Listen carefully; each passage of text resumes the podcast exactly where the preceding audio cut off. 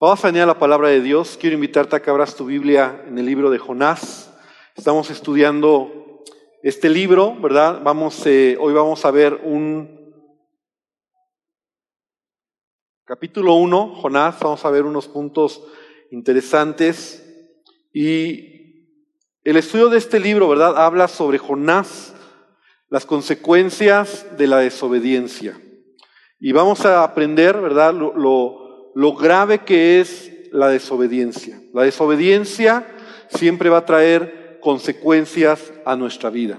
Y yo creo que todos los que estamos aquí sabemos que la desobediencia es algo natural o es algo que nacemos con ello, ¿verdad? Nadie nos enseñó a ser desobedientes. Lo primero que tú puedes ver en un bebito, en un pequeñito, es desobediencia, ¿verdad? De chiquitito, cuando ellos, tú les dices algo que no hagan, hacen lo contrario, ¿verdad? Es parte de nuestra naturaleza pecaminosa, es parte de nuestra condición humana y algo que debemos de trabajar ya cuando conocemos a Cristo es eh, el ser obedientes a Dios.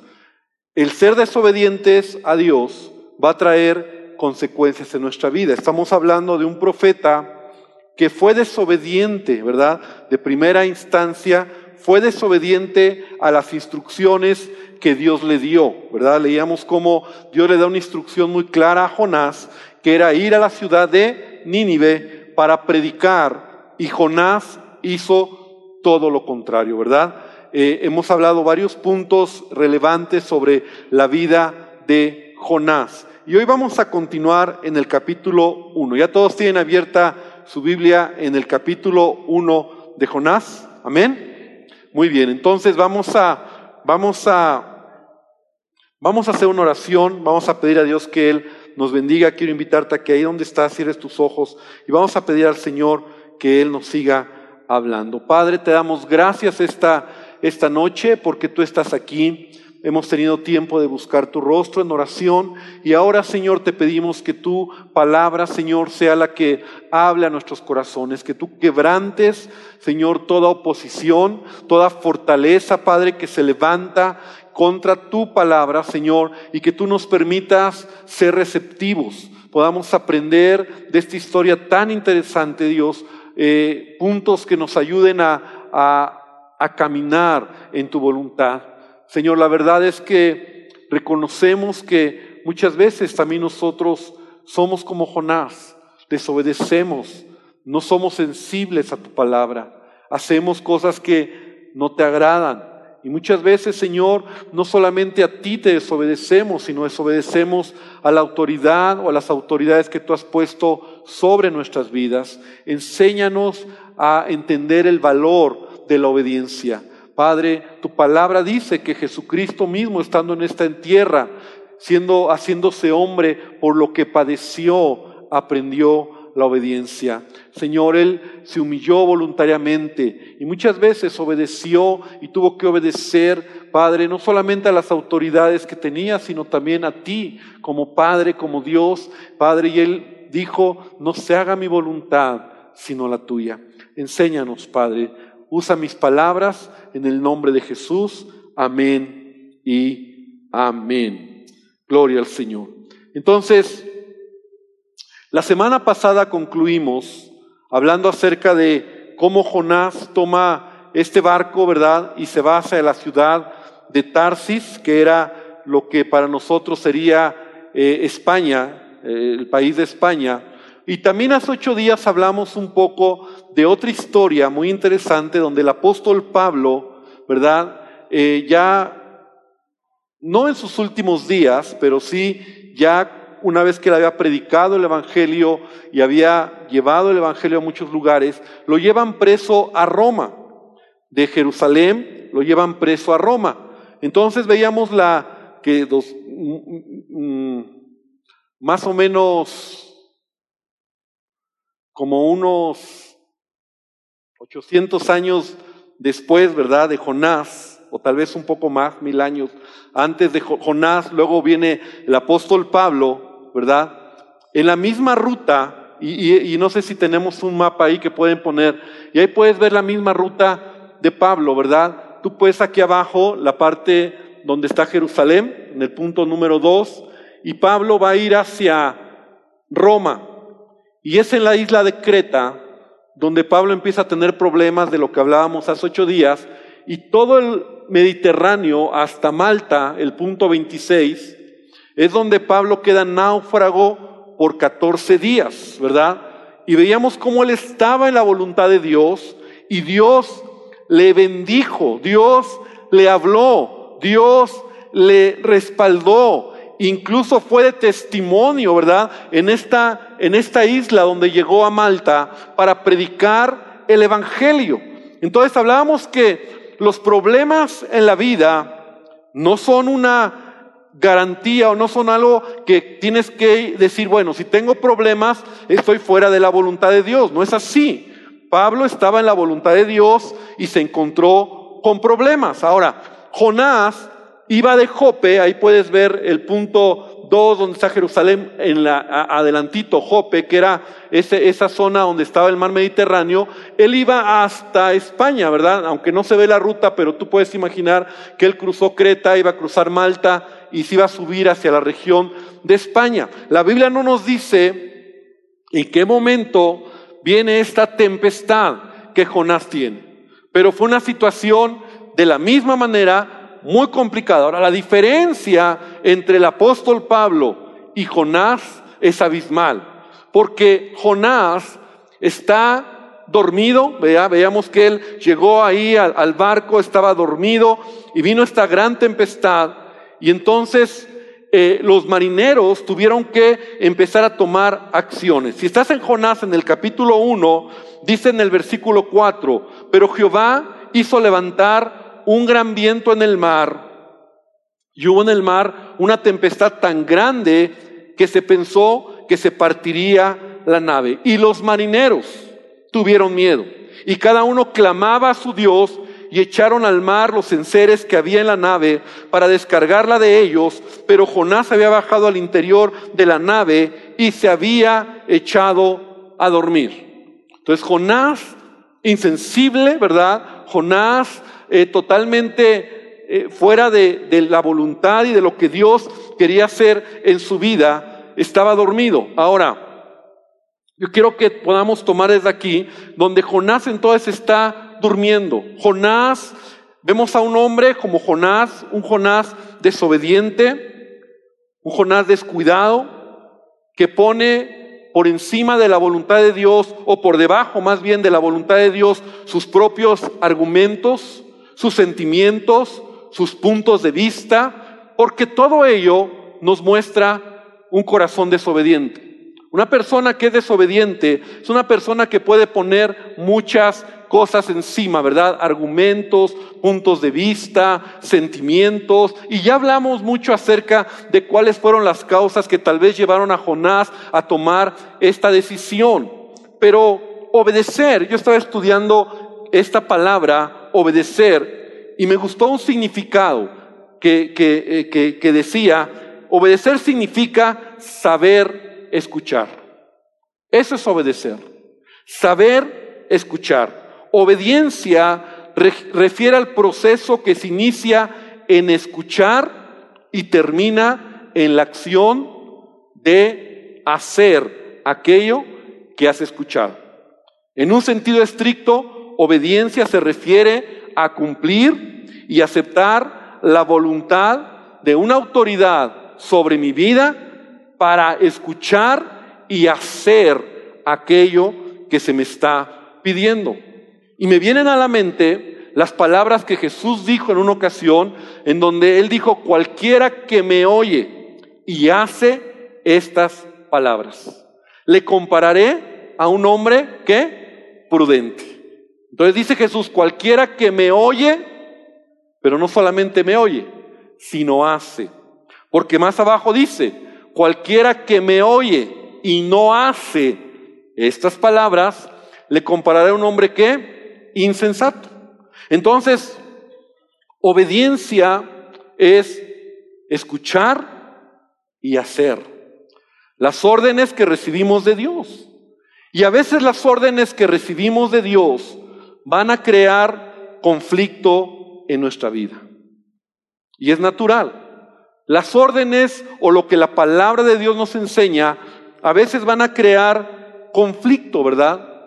Es que yo sí escucho lo que dice la palabra, pero obedecemos lo que dice la palabra. Por ejemplo, ¿verdad? ¿Recuerdas esa historia cuando Pedro, después de intentar pescar toda la noche, ¿verdad? Y toda la noche no habían pescado nada, ni un pescadito. Jesús le dice, ¿verdad? Echa la red. Entonces Pedro, ¿qué hizo? Escuchó una orden, pero no fue suficiente. Obedeció la orden. Y entonces en ese momento, ¿verdad? Pedro le dice, Señor, no hemos pescado toda la noche, pero en tu palabra echaré la red. Y vio el milagro. ¿Recuerdas a Abraham? Después de que nace su hijo Isaac, ¿verdad? Todo está bien, pero un día escucha la voz de Dios y Dios le dice, dame a tu hijo en sacrificio. Entonces la obediencia o lo que Dios nos pide a veces va a traer conflicto. O sea, no creas que obediencia es que cuando todo nos gusta, ¿verdad? Pedro dice, Señor, pero ¿cómo quieres? Si toda la noche lo hemos hecho y no pasó nada. Señor, ¿estás seguro que te entregue a mi hijo en sacrificio? Sí. Entonces Abraham obedeció, ¿verdad? Y por esa razón, aún Abraham se le llama, ¿verdad? Como el padre de la fe, porque por su fe él creyó en Dios y Dios estaba trabajando, probando su corazón. ¿Cuántas veces Dios no va a hablar a nuestra vida? ¿Cuántas veces Dios te dice, tu relación no va a prosperar? Esa relación que tienes no va a ser bendecida. Ese negocio al que te quieres meter o en el que estás no es honesto. Y tú oyes lo que Dios te dice, pero no haces lo que Dios te dice. No te juntes con esas amistades. Son cosas muy prácticas que a veces nosotros no oímos o escuchamos, pero no hacemos. Entonces, obediencia, ya lo digo y lo reitero, es escuchar y hacer. Eso es obediencia. No todo el que solo, o más bien, no solo el que oye, sino el que hace la voluntad de mi Padre. Amén. Entonces, Jonás escuchó la voz de Dios. Jonás tenía clara la dirección de Dios, pero él no hizo la voluntad de Dios. Vemos a un Jonás que totalmente opuesto está dormido, la condición o, o, para mí el hecho de que la palabra diga que estaba dormido es que estaba en un letargo, ¿verdad? En su propósito y en la voluntad que Dios tenía para su vida. Ahora, vamos a hablar en estos versículos un poco sobre los marineros. Es muy interesante, yo estuve estudiando en esta historia, ¿verdad? Porque dice la palabra de Dios que una vez que se levantó este gran viento en el mar y la gran tempestad, los marineros, ¿verdad? Tuvieron temor. Entonces, primero, varios puntos que quiero mencionar. Primer punto es que estos marineros fueron afectados por el pecado de Jonás. Eso es muy interesante. Aunque ellos eran hombres que no tenían temor de Dios, no tenían, repite conmigo, no tenían, no tenían por qué pasar este momento tan difícil. ¿Has pensado en eso? Dice la Biblia que la tempestad era tan fuerte, ¿verdad? Que ellos tuvieron miedo. Eran hombres experimentados. Yo imagino que esta gente, ¿verdad? Era, era personas que habían vivido con este tipo de escenarios, de tempestades, de problemas en el mar, y ellos no tenían miedo. Pero fue tan fuerte la tempestad que ellos tuvieron temor. Ahora, lo primero que yo puedo ver es que ellos fueron afectados por el pecado de Jonás. Lo primero que perdieron, porque ellos perdieron cosas, ellos perdieron la carga que llevaban. Mira, la Biblia dice que cuando empezó esta gran tempestad y, que casi, casi ellos sentían que la nave se partía, ellos tuvieron miedo, clamaban a su Dios, pero dice que echaron al mar los enseres que había en la nave para descargarla de ellos. Y esto me llama mucho la atención. Perdieron la carga que llevó. O sea, ellos sufrieron una pérdida por culpa de Jonás. Tal vez tiraron ropa, tal vez tiraron joyas, tal vez tiraron cosas que eran de valor para ellos, tal vez era comida, tal vez eran cosas que habían negociado en el camino y que traían de ellos para sus familias o para sus hogares, pero ellos perdieron por culpa de el pecado de Jonás. Y es que el pecado no solamente te destruye, sino también trae turbulencia a los que están cerca de ti. Y esto es muy importante entenderlo, hermano. Porque a veces nuestras turbulencias son a causa de personas que como Jonás están huyendo de Dios. Y si no nos alejamos de ellos, nos vamos a hundir con ellos o vamos a perder todo lo que tenemos. Estos marineros estaban a punto de perderlo todo por causa de Jonás.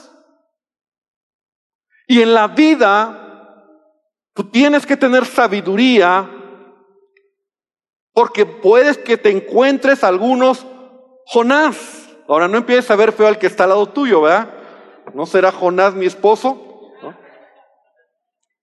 ¿Será Jonás? Con razón, ahora entiendo todo. No. ¿verdad? Porque no, no te agarre. Es que el pastor dijo, ¿verdad? que a los Jonás hay que alejarme de él. Pero espérame, debemos ser sensibles. La Biblia no nos, la Biblia no nos motiva a alejarnos de gente cuando hay problemas. De hecho, mira, quiero leer una escritura, 1 Corintios capítulo 7, versículo 13 al 15, porque yo sé que muchos por ahí pueden malentender esto que estoy explicando. Primera Corintios 7, 13 al 15. Si una mujer tiene marido que no sea creyente y él consiente en vivir con ella, no lo abandone. Porque el marido incrédulo es santificado en la mujer y la mujer incrédula en el marido. Pues de otra manera vuestros hijos serían inmundos, mientras que ahora son santos. Pero si el incrédulo se separa, sepárese, pues no está el hermano o la hermana sujeto a servidumbre en semejante caso, sino a que a paz nos llamó Dios. Entonces aquí encuentro varios principios, ¿verdad? El principio de la palabra siempre será bendecir, traer armonía, traer la oportunidad de predicar el Evangelio, de ser bendición. Dios está llamado para ser bendición a los que están cerca de ti. Y dice la palabra de Dios que tú serás bendecido y bendición a los demás. Pero a veces en la vida, y ahí es donde tenemos que tener sabiduría, podemos encontrarnos hombres como Jonás, que están fuera de la voluntad de Dios y nos pueden arrastrar. Y su vida, ¿verdad? Nos empieza a afectar, a destruir emocionalmente, a lo mejor económicamente, situaciones que son imposibles a veces de corregir o de arreglar. Y somos afectados por terceras personas. Yo quiero hacer la voluntad de Dios. Y Dios me ha llamado para hacer bendición. Y Dios me ha llamado para bendecir a, los que están a mi alrededor. Pero a veces podemos encontrarnos. Y no te hablo que, por eso quiero que seas cuidadoso en este punto. Porque no cualquiera es un Jonás. Y yo estaba pensando en mi, propia vida y experiencia y decía, bueno, en verdad lo puedo aplicar a mi vida. Y yo te puedo decir que a lo mejor muy pocos, muy pocos. Pero sí ha habido. No te digo ni siquiera que son 10, 20, no, muy poquitos. Pero sí he encontrado, sí encontré. Hombres que a lo mejor están fuera de la voluntad de Dios, que están en conflicto personal y que su turbulencia, que sus problemas, que su situación me está afectando directamente a mí y me está hundiendo. Y yo estoy teniendo una pérdida directa a causa de. Yo tengo que tener sabiduría. Y estos marineros fueron afectados por el pecado de Jonás. Ellos no tenían por qué pasar esta tempestad. Ahora, no solamente fue el susto, perdieron cosas. Perdieron porque tiraron al mar, no lo recuperaron. Segundo punto sobre estos marineros, dice la Biblia que ellos clamaron a sus dioses. Porque obviamente ellos no conocían a, Jehová de los ejércitos, no conocían al Dios de Israel. Ellos tenían una cultura seguramente como la que existía en ese tiempo, eh, politeísta, adoraban a muchos dioses, entonces clamaron a sus dioses. Y echaron suertes para saber quién era culpable de tal problema. Y esto nos habla de lo que estos hombres eran. Esta era la personalidad, llamémosla así, era la manera o, el carácter de estos marineros. Ellos clamaban a sus dioses como la gente cuando tiene una crisis busca a su Dios, busca a su santo, busca a alguien que le ayude. Y el mundo así se mueve. Cuando tiene un problema, busca algún brujo, alguna bruja, ¿verdad? algún agorero, algún charlatán, ¿verdad? Para que le diga el futuro, quién es responsable de, quién es el responsable de su desgracia, que le diga por qué está pasando esto, que le diga el futuro, que le eche suertes, que le eche las cartas, que le lea el café, que le lea la mano, que le lea el horóscopo, porque esta es la manera en que el mundo resuelve sus problemas cuando tiene una situación. No te debe sorprender que a lo mejor incluso tú Fuiste parte de eso, ¿verdad? Ahora como creyente no debería de suceder. Dios te guarde. Y no lo hagas, porque es un pecado, una aberración, ¿verdad? Esa clase de consultas que Dios aborrece. Pero la gente lo hace. Y entonces ellos resolvieron su crisis como todo mundo lo hace, buscando algún tipo de, de, de suerte, ¿verdad? de agorero.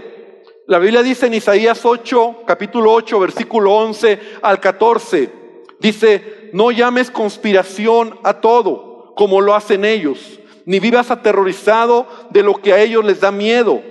Ten por santo en tu vida al Señor de los ejércitos celestiales, y Él es a quien tú debes temer. Él es quien te deberá hacer temblar y Él te mantendrá seguro. Amén. Y esta escritura me gusta y yo te diría que incluso la puedas subrayar ahí en tu Biblia, la puedas memorizar, ¿verdad? Porque es una escritura que nos habla de poner nuestra confianza en el Señor. Si me pueden poner desde el versículo 11, por favor, en la versión 60, ahí en Isaías 8, 8 11, y te leí en la nueva traducción viviente, pero en la versión 60 dice, porque Jehová me dijo de esta manera, con mano fuerte, y me enseñó que no caminase por el camino de este pueblo, diciendo, no llaméis conspiración a todas las cosas que este pueblo llama conspiración, ni temáis a lo que ellos temen, ni tengáis miedo. A Jehová de los ejércitos, a Él santificad, sea Él vuestro temor y Él sea vuestro miedo. Amén. ¿Cuántos dicen amén a esta palabra? No es lo que el mundo piensa. El mundo cuando entra en crisis inmediatamente va a buscar a, alguien, ¿verdad? Que me ayude, que me diga, que me lea por qué me está pasando, quién me está engañando, quién me está haciendo daño. Ya ves como cristianos nosotros hasta estamos actuando así, ay, es que pastor, alguien me está haciendo daño. Alguien me está, hermano. No es el tema, ¿verdad? Pero no debería ser. Él sea vuestro temor. Él sea vuestro miedo. Dios, Él sea el que nos sostenga en toda circunstancia. Amén. Ahora, Dios usó lo que ellos hicieron. Es interesante. Dios usó porque echaron suertes y el culpable, ¿quién crees que salió? Jonás. O sea, Dios usó esto. Entonces ellos dijeron, vamos a echar suerte a saber quién es el responsable de este problema. Y sale que es Jonás el responsable. Ahora Jonás mismo les explica, ¿verdad? Que él es el culpable de dicha tormenta. Y más adelante, en los versículos que estamos leyendo, entonces dice que echaron suertes, versículo 7, para que sepamos quién nos ha venido este mal, echaron suertes y la suerte cayó sobre Jonás. Dios lo usó. No quiere decir que la suerte es verdad, que tú digas, Señor, voy a echar una suerte y Señor, tú vas a decir, fue algo circunstancial. Circunstancial en el sentido de que Dios lo usa, ellos se dan cuenta y le dicen a Jonás, ¿quién eres tú? ¿Quién eres tú? ¿Por qué estamos en esta situación? Entonces le hacen algunas preguntas, ¿verdad? ¿Qué oficio tienes? ¿De dónde vienes? ¿Cuál es tu tierra? ¿De qué pueblo eres? Y Jonás, muy orgulloso, ¿verdad? Les dice quién era. Soy hebreo, temo a Jehová, Dios de los cielos, que hizo el mar y la tierra. Y aquellos hombres temieron en sobremanera y dijeron, ¿por qué has hecho esto? Porque ellos sabían que huía de la presencia de Jehová, pues él se lo sabía o se lo había declarado. Entonces llega el momento donde ellos saben quién es el responsable de su problema. Ellos no eran responsables del problema. Como te digo, a veces nosotros tendremos que responder por nuestras propias o por nuestras malas decisiones. Pero a veces habrá turbulencia porque otros traen turbulencia. Otros vienen a acercarte y te están trayendo turbulencia. Y entonces Jonás les dice, ¿verdad? ¿Qué haremos contigo para que el mar se aquiete? Porque el mar dice que se iba embraveciendo más y más. O sea, la cosa estaba peor todavía. Y él le respondió, tomadme y echadme al mar. Y el mar se os aquietará.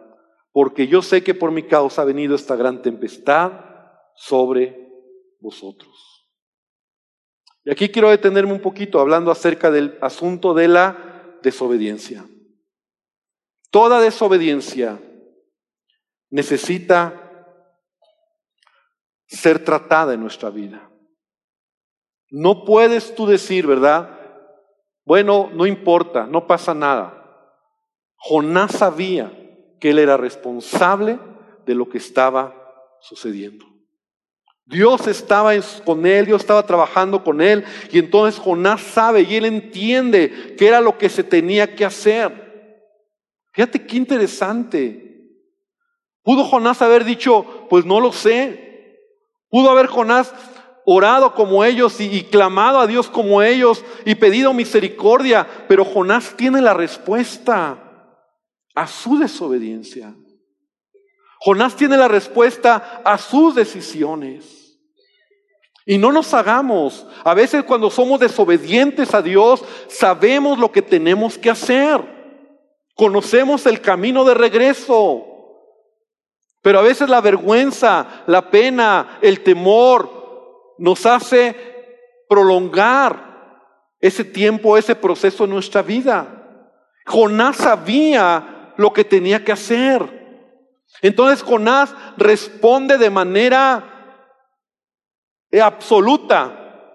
Su respuesta es, échenme al mar y se calmará la tempestad. Yo no sé si a lo mejor él en el fondo dijo, bueno, pues ya me voy a morir, me voy a matar, que me maten, me avientan, me muero y se acabó la, el pleito, el problema.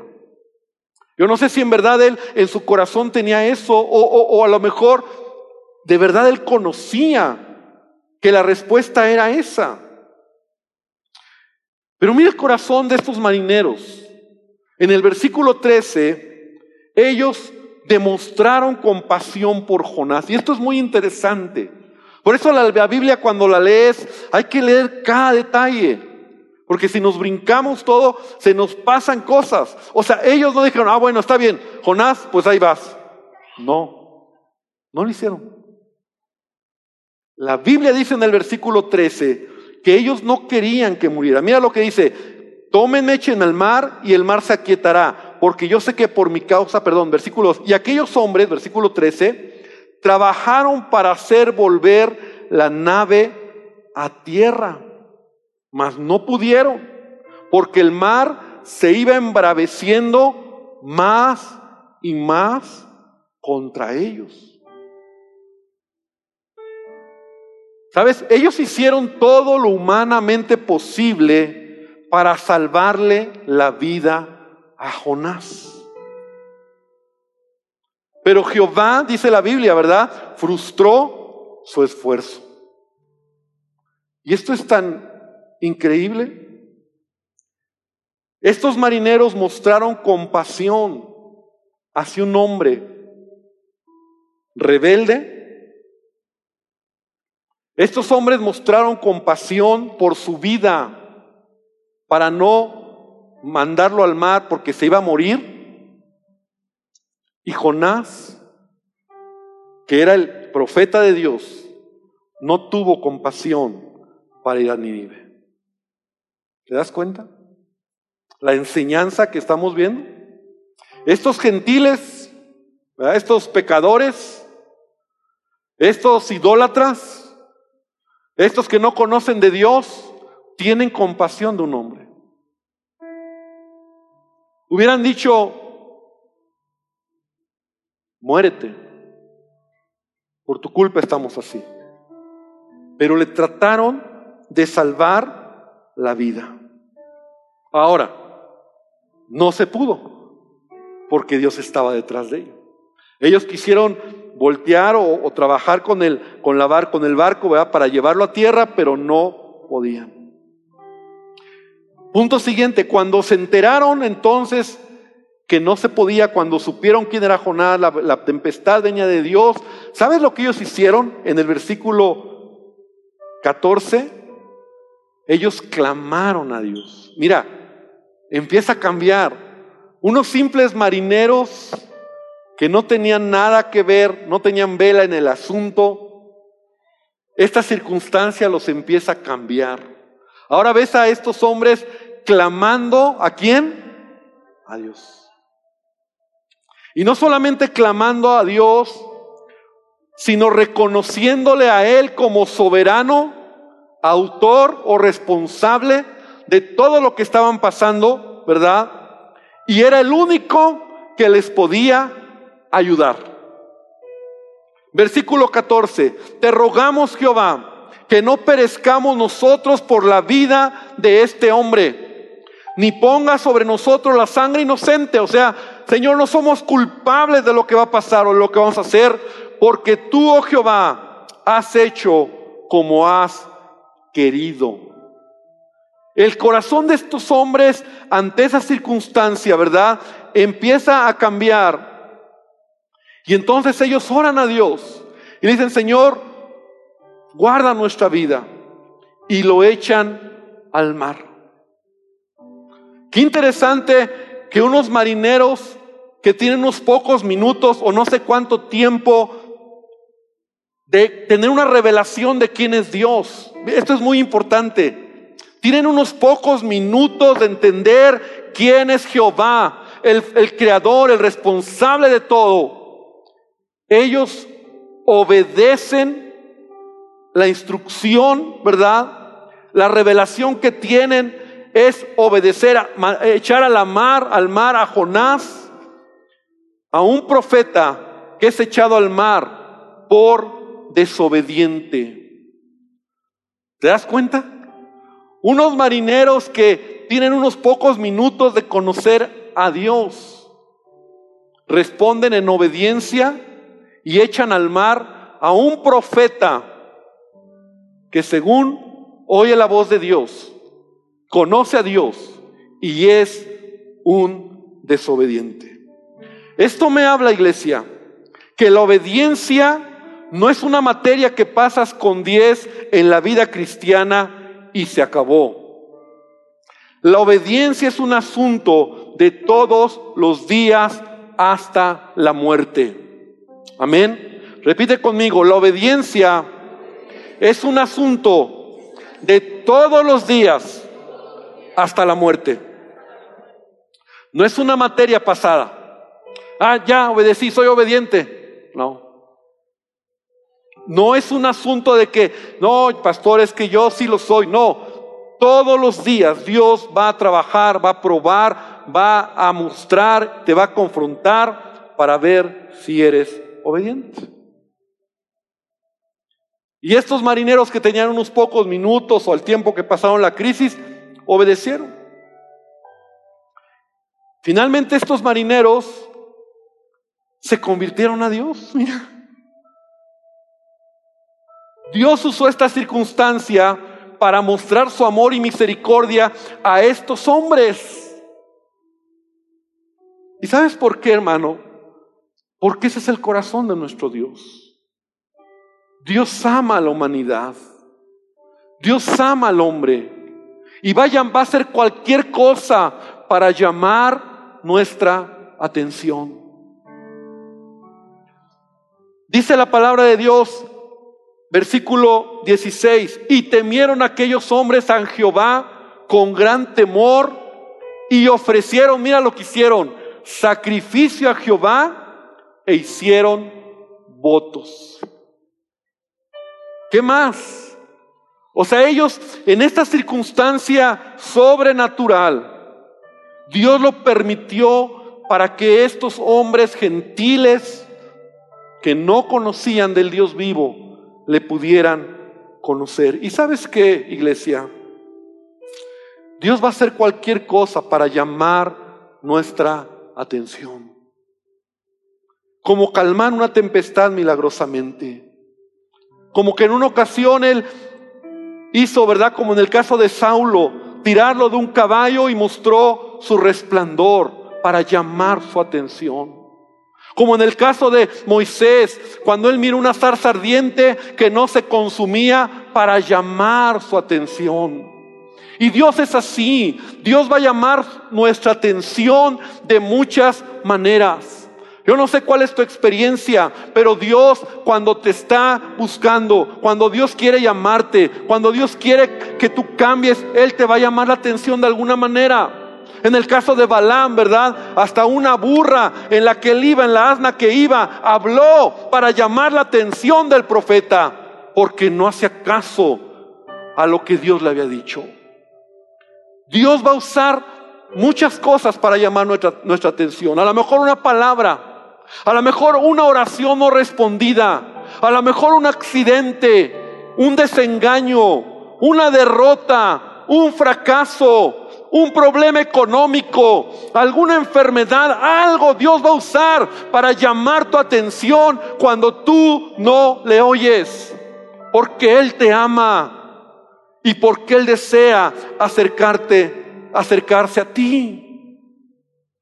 Entonces Dios usó esta circunstancia de, estos, de, esta tempestad a estos hombres para llamar su atención.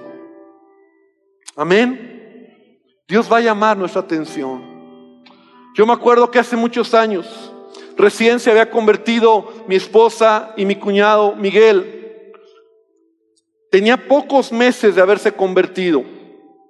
Y ellos estaban muy gozosos, pero tenían un hermano mayor, se llama Martín, ¿verdad? Y, ellos son tres, Martín, Miguel y mi esposa Sandra. Y Miguel, Martín, era, no quería saber nada de Dios. Y me acuerdo que en una ocasión mi cuñado Miguel le dice a su hermano Martín, oye Martín, préstanos tu carro. Él había costado mucho comprar un bochito, ¿verdad? Él le encantaba comprar Volkswagens ¿verdad? Te hablo hace ya 30 años más o menos. Y los arreglaba bien bonitos, ¿no? Así los, los arreglaba y él le metía mano y los ponía bien bonitos. Entonces tenía un bochito y Miguel le dice a Martín, préstanos tu bocho porque vamos a ir a un congreso cristiano. Y Martín le dice, ah, ya te voy a prestar tu bocho a tu iglesia con tus hermanos, préstamelo. Bueno, está bien, pero cuidado y le pase algo cuidado y cuidado y me lo rayes, cuidado porque pobre de ti. No, no, no.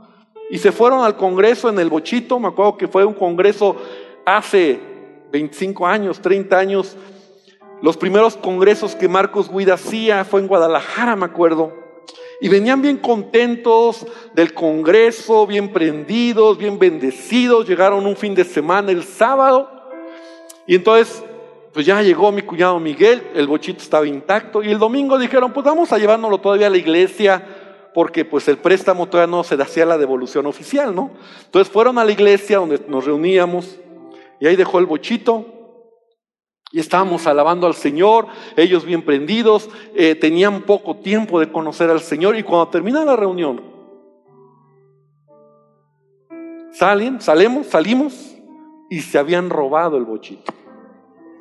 O sea, no solamente no, se lo robaron.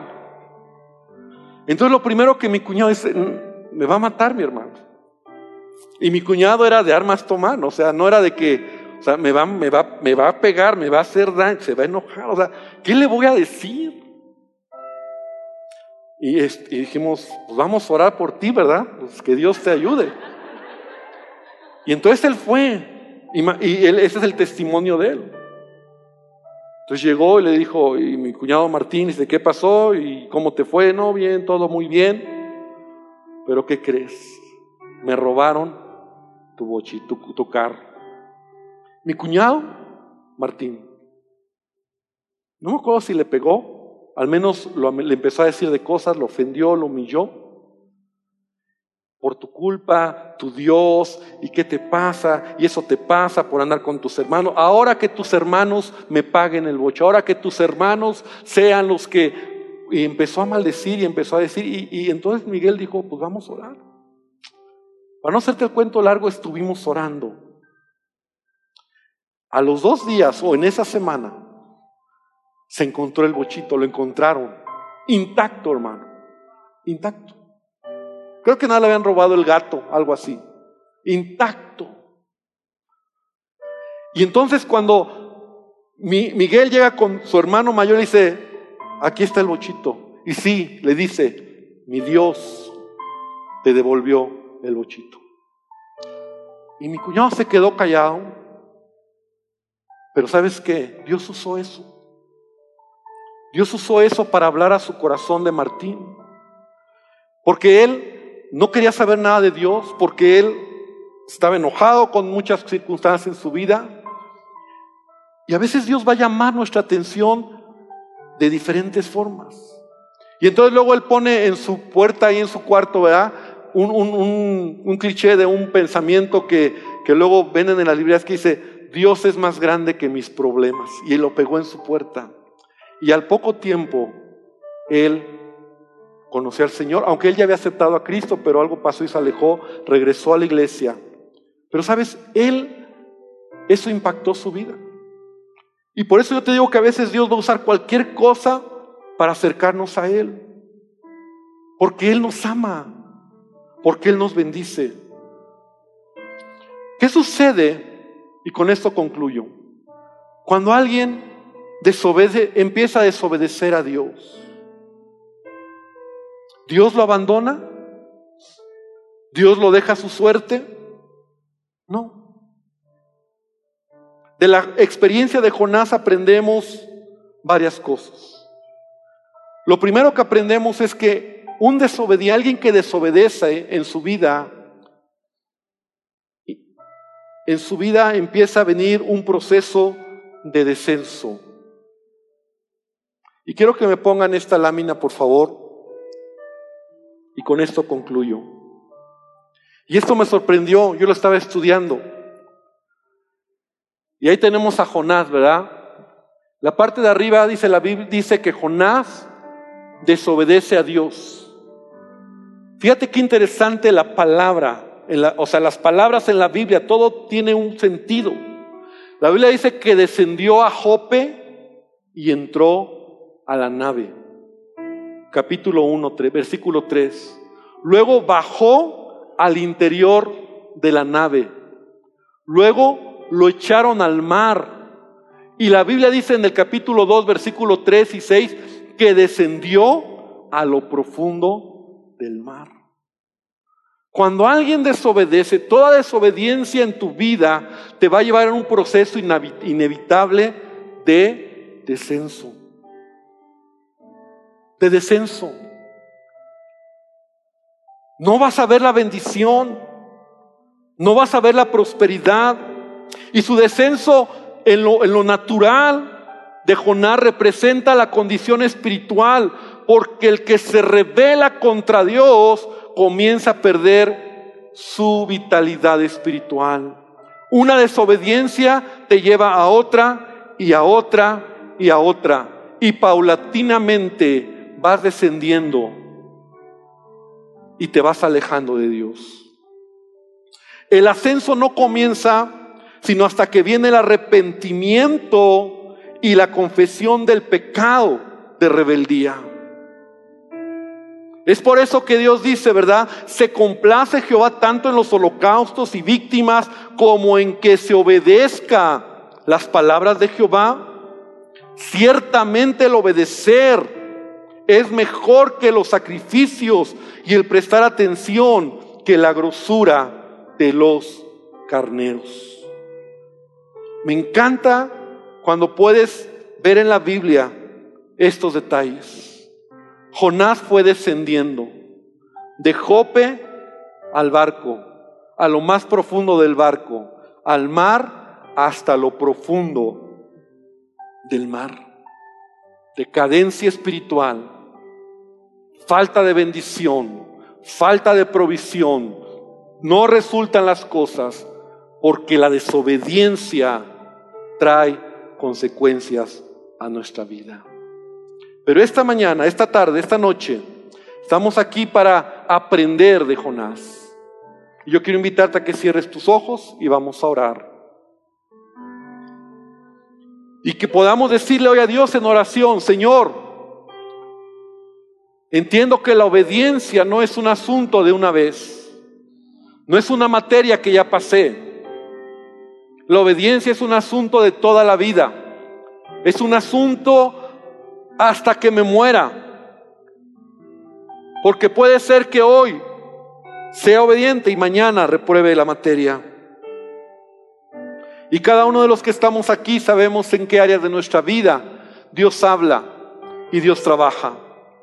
Dios no puede ser burlado, porque todo lo que el hombre siembre, eso va a cosechar. Y Señor, esta mañana, esta noche venimos a pedirte que nos ayudes a aprender y entender de esta historia tan apasionante. Podemos ver cómo aún en esta circunstancia tan tremenda, estos hombres, estos marineros acabaron conociéndote. Y Jonás siguió en descenso. Tuvieron que sacar al que les causaba turbulencia. Por causa de él perdieron. Pero Señor, tú permitiste esto para que ellos te conocieran también. Tú les llamaste o, les mostraste tu gracia, tu poder. Ayúdanos a entender, Señor, tu soberanía en la vida, tu manera de trabajar en nosotros, Señor. Y decidimos en verdad que tú, Señor, sigas trabajando. Ayúdanos a ser obedientes. Puedes decirle a Dios conmigo hoy, Señor, enséñame la obediencia. Perdóname si he sido desobediente. Si hay áreas en tu vida que tienes que corregir, dile al Señor esta mañana, esta tarde, Señor, ayúdame, perdóname. Necesito de ti. Señor, te pido que tú nos bendigas. Te pido, Señor, tú derrames de tu gracia y de tu presencia. Te damos gracias por tu amor.